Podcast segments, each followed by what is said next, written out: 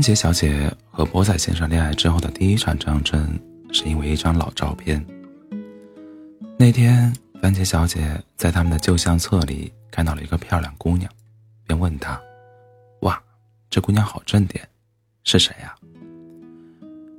波仔先生的脸噌的就红了。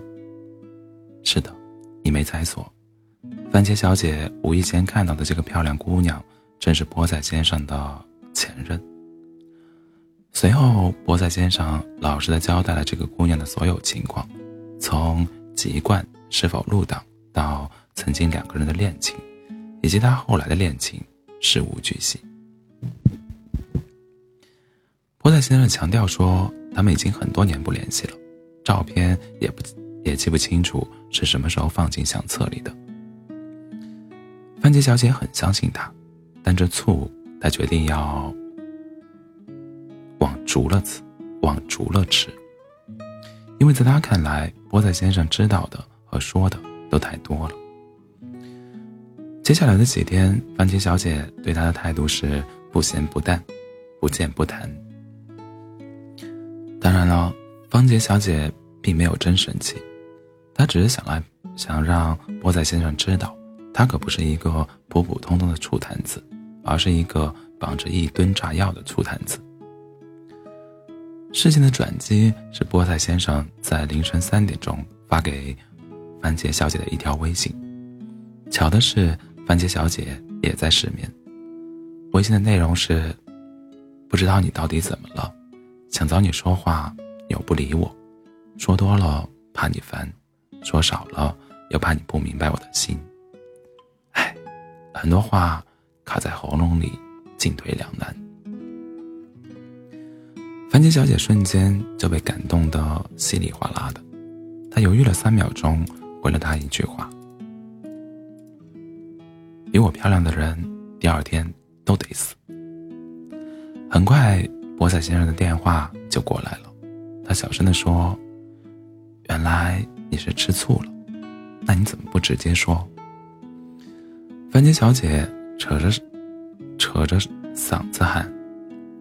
吃醋这么不要脸的事，我要怎么跟你讲？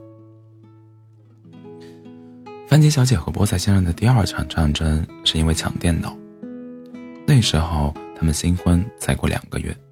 当天，菠菜先生站着电脑画图，而番茄小姐急着追剧。番茄小姐催了他三次，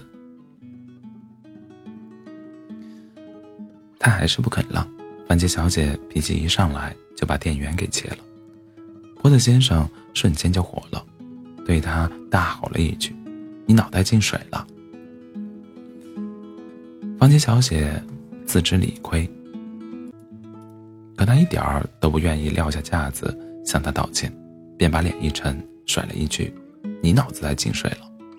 然后就一语不发的坐在沙发上等他的第二反应。像范杰小姐这么贼的姑娘，她当然明白。真正的狠角色是不会把道歉、抱歉、对不起挂在嘴边的，而是要用让人窒息的沉默给对方一个下马威。果然，没过一会儿，波特先生就端着 iPad 出来了。他说：“你追的那部剧最新的一集已经下好了，给你。”见波特先生示弱，番茄小姐开心的接过了 iPad，然后马上堆出一副。一脸的威严，对波仔先生说：“像我这种吃软不不吃硬的人，天生就是需要人宠着。如果你吼我，我也会很凶的吼回去；但是如果你对我服软，我就会变得很乖，像猫一样赖着你。”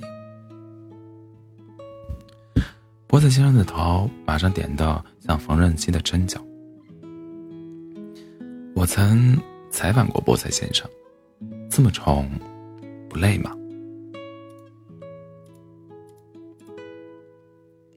波特先生笑着说：“自己选的祖宗，跪着也要宠完。”恋爱的真相，恋爱的真相是这样的：有心在一起的人，再大的争吵，也会各自找台阶下，然后很快重归于好；离心的人，再小的一次别扭，也会趁机找借口溜掉。其实，普天之下，不论谁的恋爱都注定有几分毒性。不懂得示弱的，很快就被毒死了；而懂得迁就的，慢慢就变得百毒不侵了。一哭二闹三上吊，拉黑冷战，说分手，这些都不算事儿。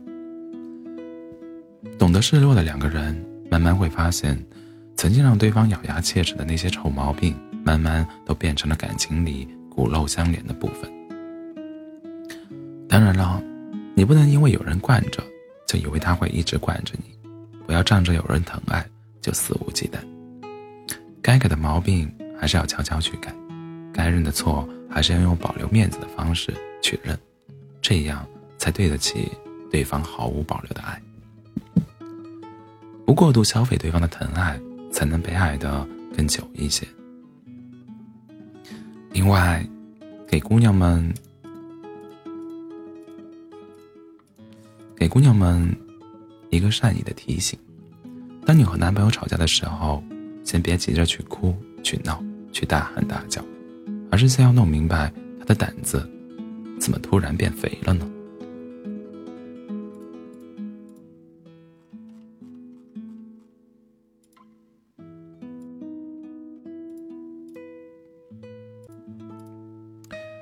有太多人是小时候缺钙，长大了缺爱。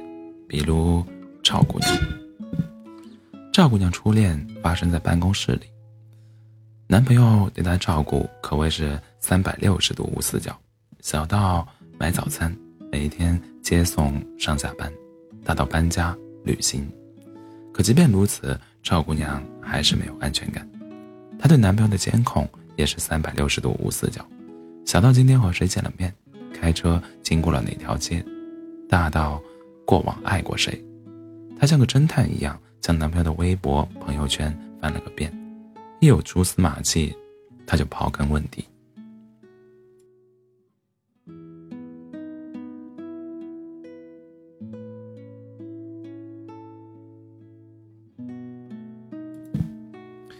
有一次，男生因为开会的缘故，将手机调成了静音模式，不料赵姑娘打开了查看电话。男生因此失联了两个小时，就为这赵姑娘大发雷霆，呕了足足三天的气。最夸张的是，赵姑娘担心男朋友跟前任联系，擅自加了男朋友前任的微信，而且还在对方朋友圈里点赞留言。男朋友的前任回复她：“放心吧，我是不会把吐掉的口香糖再放回嘴里的，所以你是真。”你是防卫过当了，早点洗洗睡吧，假情敌。然后就将他拉黑了。这件事后来被男生知道。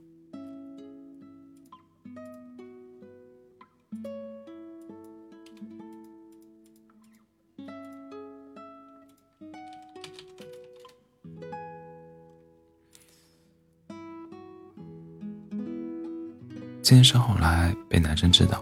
他第一次对赵姑娘发了火，向来骄傲的赵姑娘哪里受得了这等待遇？他一怒，他一怒之下说：“那就分手吧。”到家之后的赵姑娘泣不成声，后悔的想抽自己两巴掌。赵姑娘找我诉苦：“恋爱真是件辛苦的事啊。”我说：“你稍微再自信一点点，稍微再信任他那么一点，你自然会发现恋爱的乐趣。”他想了想，说道：“我猜，可能是我比较缺爱吧。你也知道，我从小就不在父母身边。”我反问道：“缺爱难道不是问题吗？什么时候成了你侵犯他人自由和隐私的理由了？缺爱就可以肆无忌惮，缺爱就可以理所应当的得到更多迁就，所以他就得二十四小时在线，每条消息秒回，连前任。”都有罪。要我说，你不只是缺爱，还缺根筋。你这不是在谈恋爱，更像是在发神经。遇到一个恋爱新手，本来是一件让他开心的事情，因为他俘获了一颗没有恋爱经验的心，轻松轻松的，就像是夺取了一座没有守卫的城。可进城之后才发现，你这里没有爱，只有无尽的猜忌、冰冷的防备。这里没有沙滩和花海，只有刑具和监牢。这是为什么呢？你平日里本是一个性格开朗、桃花不断的人，一遇到爱情，马上就手忙脚乱起来。你既不会正确的接受爱，也不会恰当的表达爱，扭捏的像个怪胎。你本来是一个什么都不缺的人，在感情里却突然觉得自己一无是处、一无所有。你本来是神经大条的人，在恋人面前却突然变得吹毛求疵、极度敏感。你在担心你在单身的时候，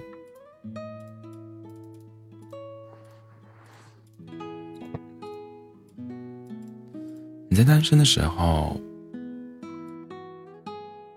总是在过分的用力的保护自己，以至于让所有想要靠近你的人都退避三舍；又在恋爱时过分用力的去表达爱，让恋人身心疲惫。我怕有一天你的心窝被扎成了马蜂窝，你再想去爱时，心里的那只小鹿却再也不敢撞了，像死了一样寂静。我的建议是，不要动不动就在精神上把自己武装到牙齿，而是要去追求能让自己心安的存款，让自己被人爱护的气质，以及让自己独当一面的本事。这样的你，就算他是个薄情之人，你也不会懊恼，因为你明白自己自自己只是身怀宝藏，所以难免会遇见几头恶狼。若他是个有情人，你也不会乱，因为你相信他很好，我也不差。至于你听说的，如果很爱很爱一个人，就放手让他走，他若能回来找你，就永远属于你。嗯，希望你一直都相信这种鬼话。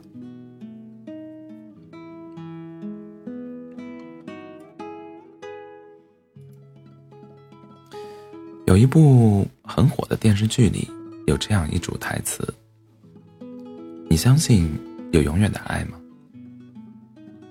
我相信。那你拥有过吗？还没有。那你为什么相信？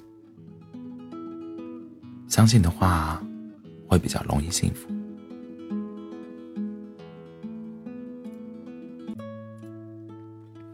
生活的讨厌之处在于，你喜欢长发，却留着短短发；你有颗明天就结婚的心，却逃不过今天依旧单身的命。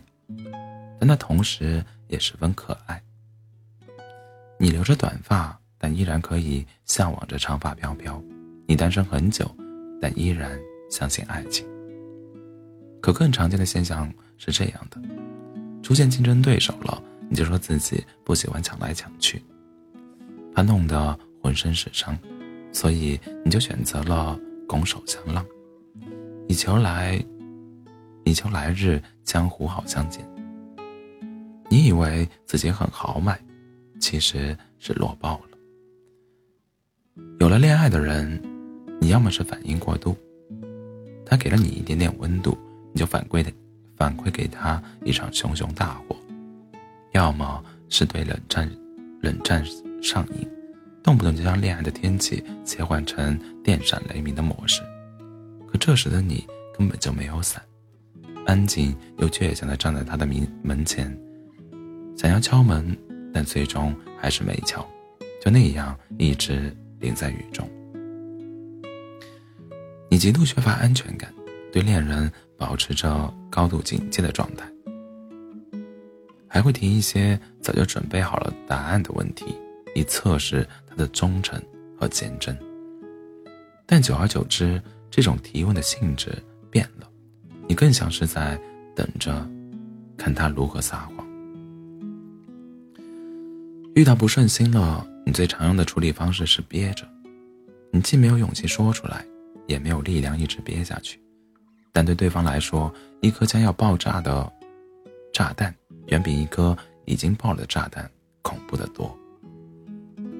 你想要被爱，又渴望自由；你不想被管，又不想被轻视。你的心里暗藏玄机，自然就很难对对方掏心掏肺，更别提什么相敬如宾、举案齐眉了。这真的很悲哀。在你最好的年纪，你没有舒舒服服、大大方方的谈一场恋爱，倒是将《孙子兵法》熟练运用到了炉火纯青的地步。其实，无论感情还是生活，最重要的不是有没有人爱你，而是你值不值得被爱。那些天生就有一颗玻璃心。一碰就浑身炸毛，生怕自己被忽视、被误解的人，是很难享受到爱情的美妙和生活的美好的。就算是有人陪他谈情说爱，也填充不了他内心的缺憾；就算给他一个满分的恋人，也驱散不了他骨子里的寂寞荒芜。而那些懂得示弱，在经济和精神上都足够独立的人，他们对待感情和生活的底气。很足，自然就没有太多的徒劳的力气和自私的要求。不信你看，满是私心的人，总想着求菩萨替自己消灾解难、添富贵；而天真的小孩则会诚心祈求菩萨菩萨，祝你身体健康。